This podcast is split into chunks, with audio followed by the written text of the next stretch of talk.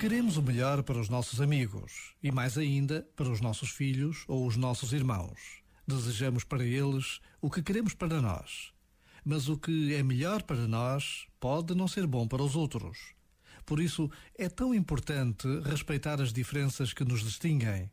Afinal, nem todos temos as mesmas capacidades e os mesmos talentos. Nem todos temos, sobretudo, os mesmos desejos e os mesmos sonhos. Este momento está disponível em podcast no site e na app.